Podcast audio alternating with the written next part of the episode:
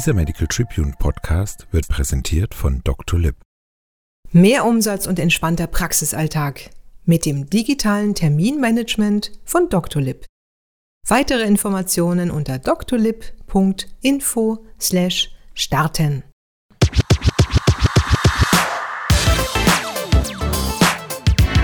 DocTales – Geschichten für die Praxis. In dem Podcast der Medical Tribune dreht sich alles um den Alltag niedergelassener Ärztinnen und Ärzte. Dr. Sascha Gerken, Arzt und Medizinjournalist, und der angehende Allgemeinmediziner Sebastian Alsleben reden mit Kolleginnen und Kollegen über Spaß, Frust und aktuelle Herausforderungen in der Praxis.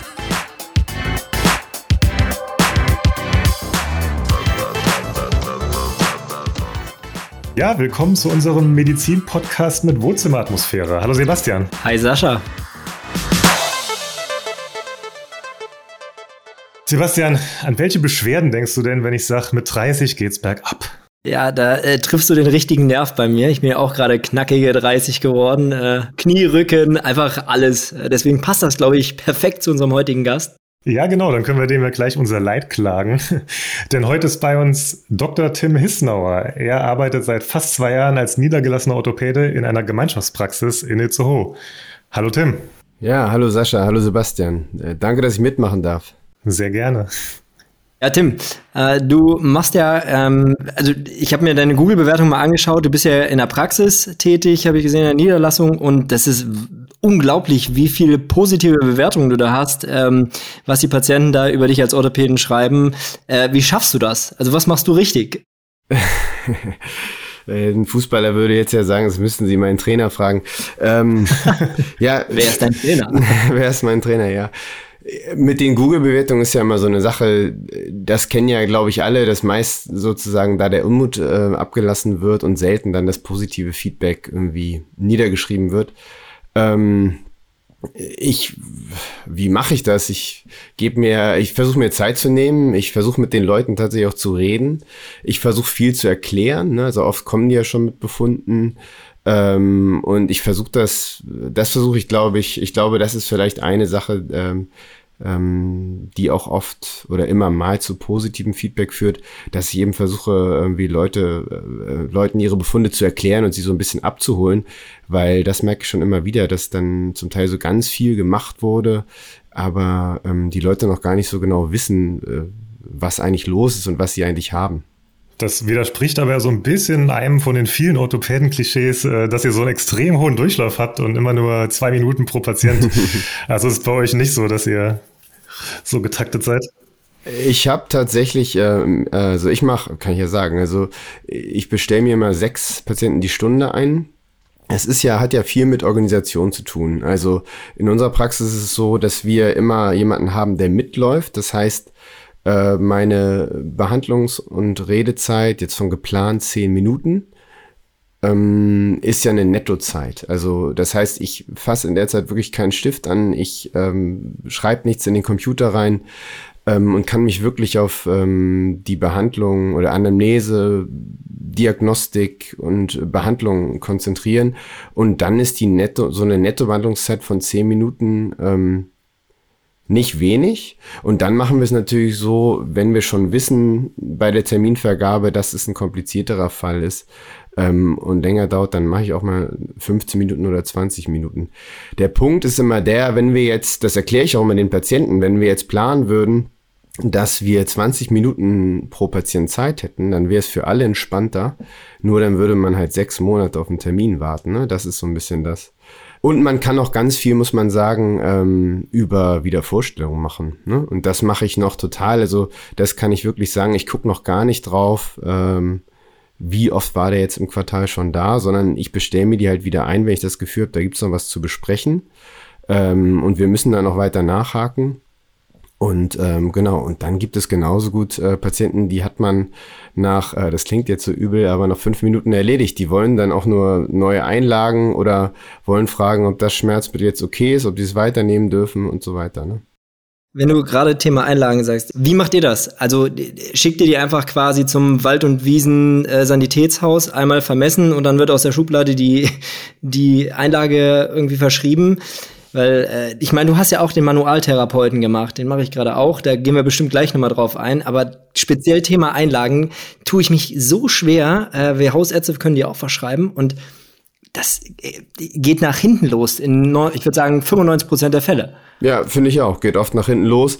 Und meine, also dazu muss man vielleicht noch sagen, dass ich ja auch zehn Jahre Orthopädie und Unfallchirurgie in der Klinik gemacht habe. Und da hat man mit Einlagen ähm, gar nichts zu tun. Das heißt, das ist schon auch eine Sache, die ich mir ähm, in der Praxis erarbeitet habe. Und meine mickrige Erfahrung aus zwei Jahren ist die, dass man dass, dass zu viele Einlagen verschrieben werden, also dass zu viele Leute Einlagen ähm, haben, wo ich denke, okay, warum hat der jetzt eine Einlage? Ähm, klassisches Beispiel ist der flexible, schmerzlose Knick-Senkfuß. Gerade so bei Kindern ähm, muss man das eigentlich gar nicht mit einer Einlage machen. Ähm, ich glaube, das habe ich auch. genau, ja, genau. Also äh, kann ich dich beruhigen, Sascha, bis, bis sieben, acht Jahre ähm, alt ist sowieso physiologisch. Ich glaube, darüber bist du schon hinaus. Aber ja, ja. nein, ähm, genau. Also das ist, das ist so. Also viele brauchen gar keine Einlage und dann äh, finde ich auch, es ist tatsächlich schwierig, weil ähm, versuche ich aber auch immer den Patienten zu erklären, ne, dass es wie mit Schuhen ist. Er, oft ist das erste Paar Einlagen nicht so gut. Ne?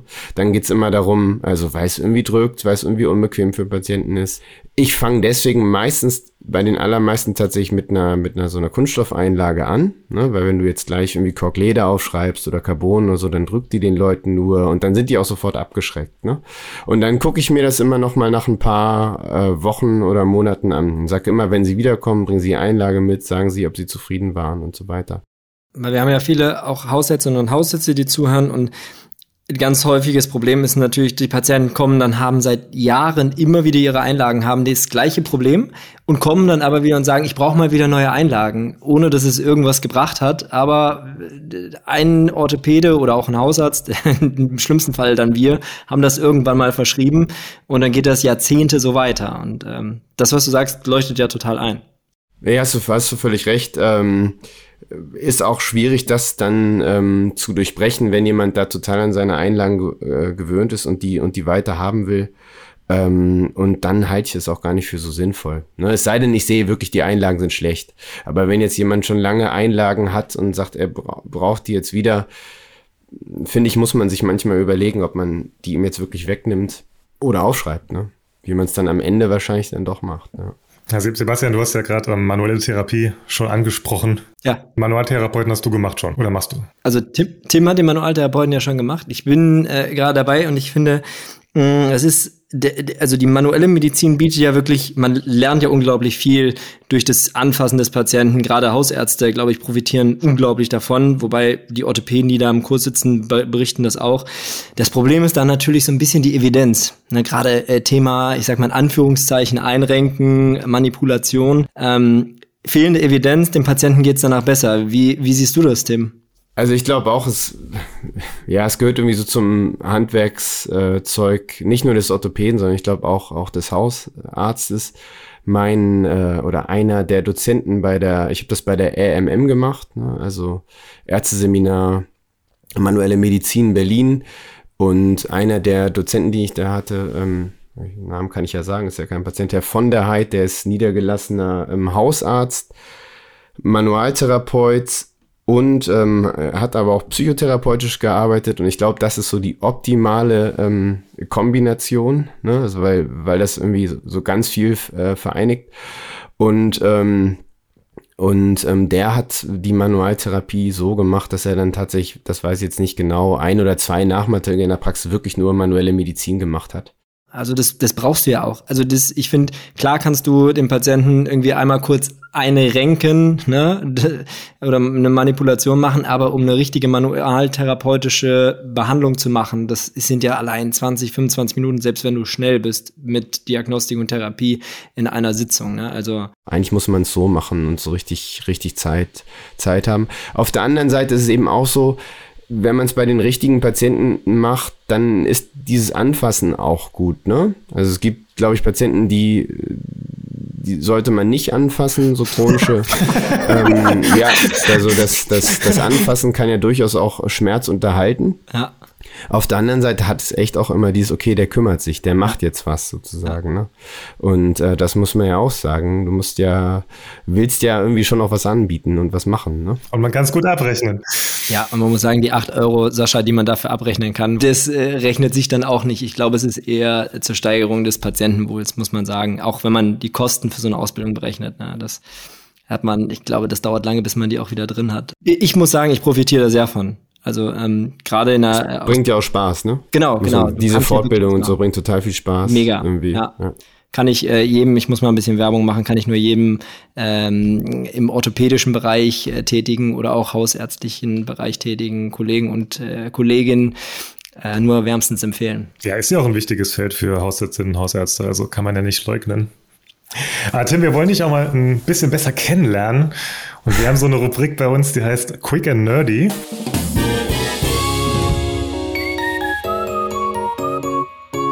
Also ich äh, stelle dir mal in kurzer Reihenfolge fünf Fragen und du entscheidest dich spontan für die Antwort, mit der du dich am ehesten identifizieren kannst. Darf man noch weiter sagen, oder? ja, dann kommen wir wieder bei der ersten Frage an. Also, nein, also bist du bereit? Ja. Erst Tasten oder erst Röntgen? Erst Tasten. Sneaker oder Clocks? Sneaker. Lieber Knie oder Hüfte operieren? Hüfte. Kassensitz oder Privatpraxis? Kassensitz. Lieber Kind oder als Erwachsenen als Patienten behandeln? Erwachsenen. Okay. warum, warum nicht die armen Kinder? Ich hätte jetzt auch, ähm, hätte jetzt auch Kinder sagen können. Hätte ich echt sagen können. Kinderorthopädie ist total cool, weil Kinderorthopädie ist genau so ein bisschen das Gegenteil von dem, äh, was wir eigentlich machen. In der Kinderorthopädie äh, behandelst du ja wenn die ernsthaft was haben, orthopädische Leiden, um Degeneration zu, ver zu verhindern. Ne? Und in der Erwachsenenorthopädie behandelst du ja die Degeneration, wenn sie da ist. Äh, mal so eine, so eine ganz einfache, knackige Frage. Was, was müssen wir Hausärzte denn überhaupt selbst versorgen können? Das ist ja schon also, fast die Standardfrage in unserem Podcast. Ne? Egal in welcher Fachrichtung wir reden, was müssen die Hausärztinnen und Hausärzte können? Ja, aber das interessiert mich halt auch aus. Ja, für, also ist ja ich, auch wichtig. Ja? Genau, ich will ja irgendwie auch, äh, wenn, wir, wenn man schon so mal die Zeit hat, irgendwie so in Ruhe zu quatschen, dann ist es ja auch das, wovon man also wovon ich profitiere und wovon ich auch hoffe, dass die Zuhörer profitieren, ähm, dass man einfach sagt, ey, ja, stimmt, das, da habe ich Defizite und da könnte ich noch was tun. Naja, der Klassiker ist ja schon irgendwie der unspezifische Kreuzschmerz und der spezifische Kreuzschmerz oder, oder Rückenschmerz. Ne? Kreuzschmerz kann man jetzt in diesem Fall durch Rückenschmerz ersetzen, dass man das differenzieren kann, was, was natürlich auch jeder Hausarzt kann. Ähm, Genau, dann muss man sagen, es gibt ja unglaublich viele Schnittmengen, wo man, wo ich jetzt gar nicht, das habe ich auch erst durch die Praxis kennengelernt, wo ich jetzt gar nicht so genau sagen könnte, ist das jetzt eher was hausärztlich oder fachspezifisch orthopädisches? Also grundsätzlich kann man vielleicht sagen, dass die ähm, Auseinandersetzung mit äh, chronischen Schmerzbildern und mit Schmerz an sich, glaube ich, das Essentielle ist. Ne? Und da kommt ja viel vom Bewegungsapparat.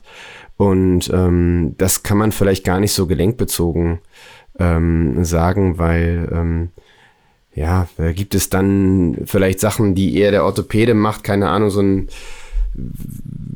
so ein Hüftgelenksimpingement zum Beispiel bei einem jungen Menschen, ist jetzt nur ein Beispiel, ist, ist ähm, nicht so einfach zu erkennen, ähm, muss man klinisch ein paar Mal untersucht haben. Und ähm, das gehört sicherlich nicht in die Hand, äh, oder das, das, das muss man jetzt nicht von einem Hausarzt erwarten, genauso wenig wie ihr von mir irgendwie ähm, erwartet, dass ich, ähm, keine Ahnung, äh, den Blutdruck optimal einstelle, wobei das wahrscheinlich auch äh, zu lernen wäre. Ähm, aber ja, so die, die Auseinandersetzung mit Schmerzen und ähm, ja, Rückenschmerz ist natürlich das große Thema. Was kann denn die Bildgebung da leisten? Also wann zum MRT oder reicht auch ein Gelenkultraschall oder Röntgen oder braucht man es überhaupt? Ja, ist eigentlich wie, ähnlich wie mit den Einlagen, ähm, dass viel zu viele MRTs gemacht werden. Ähm, ich mache auch noch zu viele MRTs, auch ähm, weil ja die Patienten es auch so ein bisschen fordern und weil man ähm, genau, wobei zu viele muss ich eigentlich zurücknehmen, weil ich da auch immer versuche, zu, die Erwartungen an das MRT vorher zu definieren. Ne? Also ich sage zum Beispiel ganz oft, wissen Sie was, wir haben jetzt, Sie haben jetzt schon so viel hinter sich, wir machen jetzt ein MRT, aber ich mache das eigentlich nur, um da einen grünen Haken hinter zu machen und um Ihnen zu zeigen, äh, dass dass, dass kein, dass ihr Schmerz kein strukturelles Korrelat hat. Und manchmal irre ich mich auch und dann finden wir doch was und dann ist es ja auch gut, dass wir es gemacht haben. Das Problem, glaube ich, auch mit dem MRT ist einfach, dass die Patienten so weit informiert sind oder auch falsch informiert sind, dass das MRT, die MRT-Untersuchung ja der Ferrari unter den äh, Untersuchung ist das quasi einmal ein Ganzkörper und MRT und man weiß, man ist gesund, wenn wir nichts finden. Kannst du ja privat dir holen, so ein Ganzkörper-MRT, bringt, also ja, siehst halt einmal, wie dein Körper von innen aussieht und hast schöne Bildchen. Aber ja, das Schlimme ist, halt ist, du findest ja auch meistens dann irgendetwas. Genau. Dann lass, hast du halt irgendwo eine Zyste oder was und äh, dann, dann steht das erstmal im Raum. Ne? Also das ist ja auch äh, falsch positive Befunde das darf man ja auch nicht vergessen. Spielt bei Schmerzchronifizierung eine Riesenrolle, das, was du eben gesagt hast ja, als Beispiel. Total. Ja. Also gerade so die Bandscheibenvorwölbung oder, ne, also äh, das macht ja was, wenn die Patienten das da drin lesen und dann auch noch auf äh, für die Patienten Fachchinesisch da drin steht finde ich, ich finde sowas immer schwierig, weil die kommen dann mit dem Befund meistens dann erstmal noch zum Hausarzt, weil der nächste Termin beim Orthopäden in äh, drei oder vier Wochen sind. Dann übersetzt du das und dann, ja, oh Gott, also ist es, äh, kommt jetzt daher mein Rückenschmerz und was kann ich denn da tun? Und ja. ja, definitiv. Also um noch mal kurz auf die Frage von Sascha zurückzukommen, was kann welche Bildgebung äh, leisten? Habe ich jetzt nicht ganz äh, korrekt wiedergegeben, aber so in etwa war ja die Frage.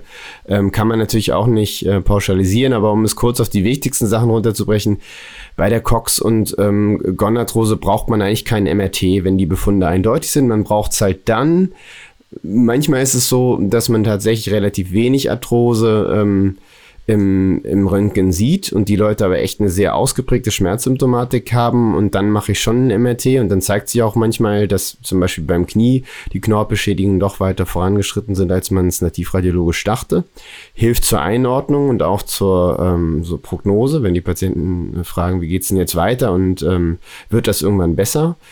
Ähm, und beim Rücken äh, braucht man, oder bei der Wirbelsäule braucht man halt bei anhaltenden Nervenwurzelkompressionssyndrom, bei fortgeleiteten Beschwerden in die Beine, bei Claudica zu Spinalis, da braucht man schon ein MRT, das, um das zu beurteilen. Und wenn es alles ganz komisch ist und nicht besser wird, dann mache ich auch manchmal ein MRT. Und dann kommt auch manchmal, also dann, oder mache ich viel MRTs und dann kommt manchmal beim MRT-Becken raus, dass es doch eine, irgendwie eine Eierstockzyste ist oder ähm, doch irgendwie äh, was Blödes an der Beckenschaufel sitzt. Also das muss man schon die Schnittbildgebung, auch wenn sie inflationär durchgeführt wird, hilft uns natürlich auch dann den einen oder die eine herauszufischen, die doch irgendwas Blödes hat, wo man, ähm, wo man bisher auch dran vorbei behandelt hat, muss man auch sagen. Ne?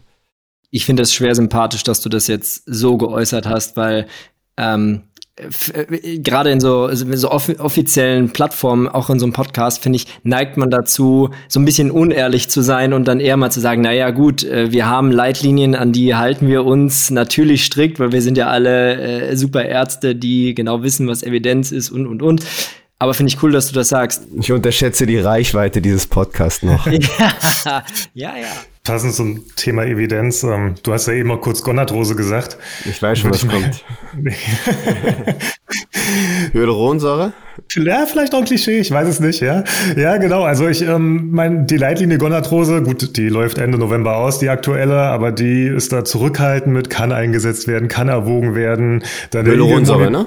Genau, Hyaluronsäureinjektion. Ja. Der, Eagle, der Eagle-Monitor sagt ähm, äh, tendenziell negatives Nutzen-Risiko-Verhältnis. Aber ja, also offenbar hilft es ja auch Patienten. Also wie ist da so deine Erfahrung? Kriegt das jeder mit Konadrose oder? Nein. Also Stadium 4 äh, bitte an. Ja, genau. Ja, da, das ist ja der Punkt. Also wenn es jeder bekommt, dann macht, also dann, dann hilft es ja auch nicht. Ne? Also wenn man es jedem gibt, äh, auch wenn jemand genau eine ähm, viergradige Knorpelschädigung hat und wie man dann immer so schön sagt, der läuft auf der Felge, dann hilft es auch nicht. Ähm, wobei dazu muss ich auch gleich noch was sagen. Genau, Sascha, du hast eben die Leitlinie angesprochen, habe ich mir auch nochmal angeguckt in Vorbereitung auf unseren Podcast. Die aktuelle ist ja von 2018.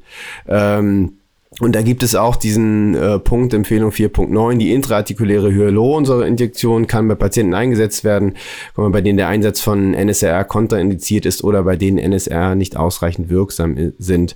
Gut ähm, abgelesen, ja. ja. Ja, abgelesen, auf jeden Fall, nicht auswendig gelernt. Konsens. Natürlich ähm, kann er das auswendig, Sascha. ja, genau.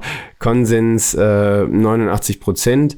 Bekommt nicht jeder, ähm, kann man bei den, ähm, bei den, für die Patienten sage ich immer, beginnt bis mittelgradigen ähm, Gonarthrosen machen. Kann man dann machen, wenn ja wesentliche Kontraindikationen gegen NSAR bestehen, ne? also schwere ähm, Herz-Kreislauf-Erkrankungen, irgendwie äh, Blutverdünner, ähm, Genau, dann, dann kann man das schon machen. Auch da muss man die Erwartungen einfach vorher ähm, definieren. Und dann muss man ja auch sagen, ähm, diese Hyaluronsäurepräparate scheinen sich zu unterscheiden in ihrer Vernetzung. Ne? Und ähm, es gibt eben hochvernetztes Hyaluron, was da schon ein bisschen besser sein soll. Also ist es tatsächlich die Hyaluronsäure selbst, die die Schmerzlinderung bringt äh, oder vielleicht auch eher der, ja, die Entlastung fürs Gelenk durch die eingebrachte Flüssigkeit? Also bräuchte man überhaupt einen Wirkstoff? Ja, das glaube das glaub ich schon sozusagen. Ich glaube, es geht schon so ein bisschen auch, es geht, geht tatsächlich um, auch um die Konsistenz der Hyaluronsäure und um die, äh, um die Viskosität und die, äh, die Dichtigkeit. Ich glaube schon, dass es was anderes ist, als wenn man da wenn man da Nazel reinspritzt, aber hundertprozentig kann ich das auch nicht sagen. Die, die ähm, Ergebnisse sind aber schon ganz gut. Und wenn man muss es halt, man muss es halt vorher mit dem Patienten besprechen. Und da sind wir wieder bei dem Punkt, die Leute kommen auch, haben auch manche eine fortgeschrittene Gonarthrose und sagen, was denn mit Hyaluron? Und dann sage ich, es hilft wahrscheinlich bei ihnen nicht mehr, weil das viel zu weit fortgeschritten ist. Ähm, und dann ist aber der Leidensdruck auch noch nicht so, dass sie äh, sagen, ähm, ich lasse mir jetzt ein neues Knie einbauen, was ich auch total gut verstehen kann, weil das ist ja auch wirklich eine Schmerzindikation. Ne? Also das macht man jetzt ja nicht, weil man auf dem Röntgenbild eine Arthrose sieht, sondern weil die Leute einen Ruheschmerz haben, Nachtschmerz haben. Ich frage die immer, ob die oft Sachen absagen müssen, die sie gerne machen, ob die noch einkaufen gehen können. So, ne? Wenn die, wenn, wenn die dann eine fortgeschrittene Gonarthrose, jetzt sind wir gerade beim Knie haben, und ähm, und unter konservativen Maßnahmen nicht schmerzfrei sind, klar, da muss man über eine Endoprothese reden. Aber oft sind es auch so zwischen, ne, oft ist man irgendwo dazwischen. Das Knie ist ziemlich kaputt im Röntgen. Die Leute haben immer wieder Schmerzen, kommen auch ganz gut klar.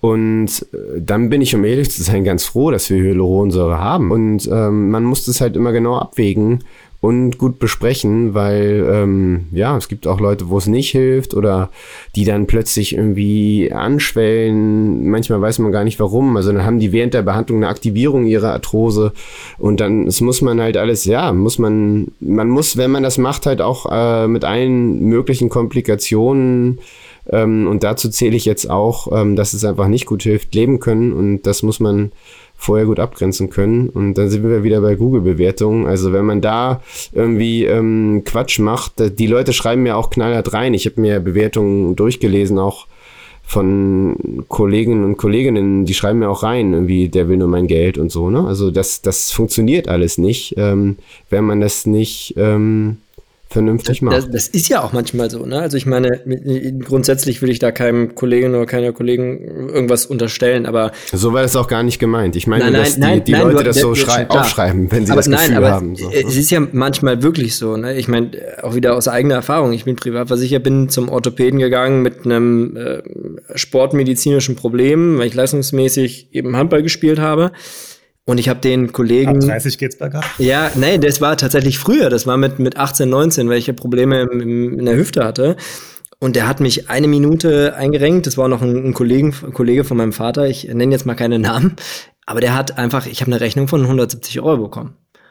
Na, und äh, das ist ja manchmal auch so, ne? Deswegen, ich verstehe den Unmut manchmal von den Patienten auch. Ähm, Klar. Aber es gibt, glaube ich, wie in jedem Beruf gibt's einfach, einfach äh, gute Kollegen und schlechte Kollegen. Und ich meine, wirtschaftlich arbeiten wir oder versuchen wir alle zu arbeiten. Die schlauen Patienten fragen einen doch auch immer, wie würden sie sich bei sich, äh, wie würden sie, ja. sie es bei sich machen. Ich sage sogar einige Patienten, dass sie mich das jetzt fragen sollen.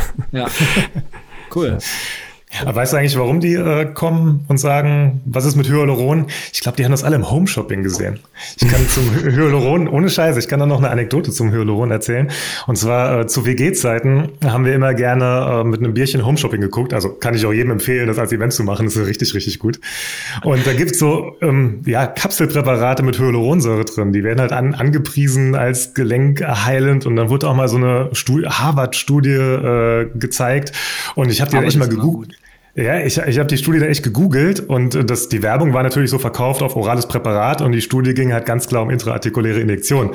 Also es war halt schon so ein bisschen, äh, ja, zwielichtig. Und dann denke ich mir, ja, wer, wer kauft das, wer glaubt das? Also ich habe mich ohne im Studium schon voll Bescheid gewusst zu haben, immer noch schon gewundert, aber Ey, ich glaube, dass, dass ganz viele Menschen. Ich glaube, das ist einfach, wenn du Beschwerden hast und das ist einfach der bequemste Weg. Du sitzt zu Hause, rufst da an und dann kriegst du dein, dein, dein Problem gelöst durch Tabletten, die du von, ich weiß nicht, wie hieß der Typ noch, der äh, Home Shopping gemacht hat, äh, dir dann verkauft. Ja, also sowas nehmen ganz, sowas nehmen ganz viele und ähm, ich kriege auch so Fotokopien und ähm, von von den Präparaten oder so ab, so Fotos auf dem Handy gezeichnet. Das war jetzt echt super, sozusagen. Das müssen Sie mal weiterempfehlen und so. Mhm. Aber ähm, ja, also Placebo ist ja auch ein Effekt, den man sich zunutze machen darf. Und ja. genau, wir haben da so eine Regel, dass wir denen dann manchmal sagen, ja, ähm, dass wir einmal darüber aufklären, wie es mit oralen Präparaten ist. Ähm, und dann muss man halt auch immer so ein bisschen über Kosten sagen, also reden. Also mein Kollege sagt immer, geben Sie nicht ein Euro mehr als pro Tag Therapiekosten dafür aus. Ich weiß es nicht. Ich habe wirklich viele Patienten, die mir erzählen, dass es gut ist. Ähm, ja, ich glaube, es, was auch eine Rolle spielt, dass man dann so anfängt, so ein bisschen äh, auf seine Ernährung zu achten und äh, dann nimmt man irgendwas, was einem gut tut und ja, genau, dann isst man vielleicht auch ein bisschen weniger Süßigkeiten. Ich glaube, da spielen ganz viele Sachen äh, mit rein, die man gar nicht so richtig messen kann. Lebensstiländerung, ne? Genau. Mhm. Ja, ja, genau, das, äh, ja, das Wort. Dann häufig. Gibst du als Orthopäde auch so Lifestyle-Tipps oder ähm, ja, bestimmte Sportübungen mit an die Hand oder siehst du das eher beim Hausarzt als Aufgabe? Äh, nee, absolut. Das, also das werde ich ja auch gefragt. Ich war echt überrascht, was ich alles so gefragt werde, ähm, als ich aus der Klinik kam. Und ähm, musste ja auch am Anfang, wenn du dir noch gar keine, äh, ist ja so wie hier, ne? Also da kommen ja dann Fragen, auf die du, mit denen du gar nicht rechnest. Musst ja trotzdem irgendwas sagen. Ähm, und das gebe ich, das gebe ich schon mit, sozusagen. Also ich werde werd auch nach gesunder Ernährung gefragt und ja, gerade beim Rücken, ähm, was für Übungen machen ähm, auf, auf jeden Fall. Versuche ich schon was zu zeigen. So. Neulich hat mein Patient gelacht, als ich ihm was vorgemacht habe. Aber ähm, ja, muss man schon. Ja. Du, du, du bist ja auch selbst super sportlich. Du spielst ja auch äh, Fußball und ich finde es auch richtig cool, dass du bei Medienmeisterschaften mitgemacht hast, als du noch cool, als du noch cool ich war sportlich, ich werde 40. Ja, ihr, ihr jammert über 30, ich werde 40. Geht alles noch, aber ja. Tim, wir haben jetzt ja weniger über Orthopädie-Klischees geredet, als ich dachte. Ähm, darf ich trotzdem mal einen dummen Orthopädenwitz erzählen? Ja, klar, ich mag, ich mag Arztwitze. Ich ja. erzähle sogar den Patienten manchmal welche. Aber vielleicht kennt ihr den. Kennt ihr den mit den 10.000 Euro auf dem Fußballfeld? Ah, okay. Nee. Na gut, also am Fußballfeld liegen 10.000 Euro in der Mitte. An jeder Ecke steht ein Arzt, ein Radiologe, ein Internist, ein guter Orthopäde und ein schlechter Orthopäde. Wer kriegt das Geld? Wenn du so fragst bei der Folge schlecht Orthopäde. Richtig, und warum? Keine Ahnung. Na, der Internist denkt so, ah, laufe ich jetzt geradeaus drauf zu, laufe ich links rum, laufe ich rechts rum, wie komme ich zum Geld? Der Radiologe denkt, boah, für 10.000 Euro, da laufe ich doch gar nicht erst los. Einen guten Orthopäden gibt's nicht und deshalb ist es der schlechte Orthopäde. Es tut mir leid, Tim. Gut, dass du den zum Ende gebracht hast. ja, genau. Das jetzt nochmal zum, Absch äh, zum Abschluss. Ne? Nein, aber also ähm, Du hast deine Google-Rezension offensichtlich nicht selbst geschrieben, Tim, äh, denn wenn da steht, wir sind, nee, wir sind total begeistert von Dr. Hisnauer, dann können wir das nur bestätigen. Ja. Also es war wirklich äh, sehr, sehr interessant mit dir. Hat uns sehr viel Spaß gemacht. Schön, ja. dass du bei uns warst. Vielen, vielen Dank. Mir hat es auch Spaß gemacht. Ähm, total, ja. muss ich sagen. Vielleicht sind solche Formate auch total gut, um sich kollegial auszutauschen.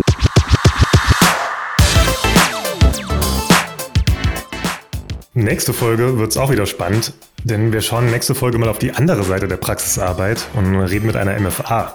Ja, genau. Also die Steffi ist MFA äh, schon ewig lang im Geschäft. Ich kenne sie auch persönlich und ähm, ja, ich, ich finde es ganz wichtig, dass wir in diesem Podcast auch auf solche Sachen eingehen, ähm, dass wir auch die Mitarbeitende einfach auch mal befragen. Ich glaube, da kann man auch ganz viel mitnehmen und auch daraus lernen und vielleicht auch Tipps und Tricks äh, für die eigene Praxis mitbekommen. Also hört in der nächsten Folge wieder rein. Bis dann. Bis dann. Dieser Podcast dient ausschließlich der neutralen Information und richtet sich primär an Ärztinnen und Ärzte sowie Medizinstudierende. Der gesprochene Inhalt ist frei von jeglichen Interessenskonflikten. Cocktails, ein Produkt der Matrix Group. We care for Media Solutions.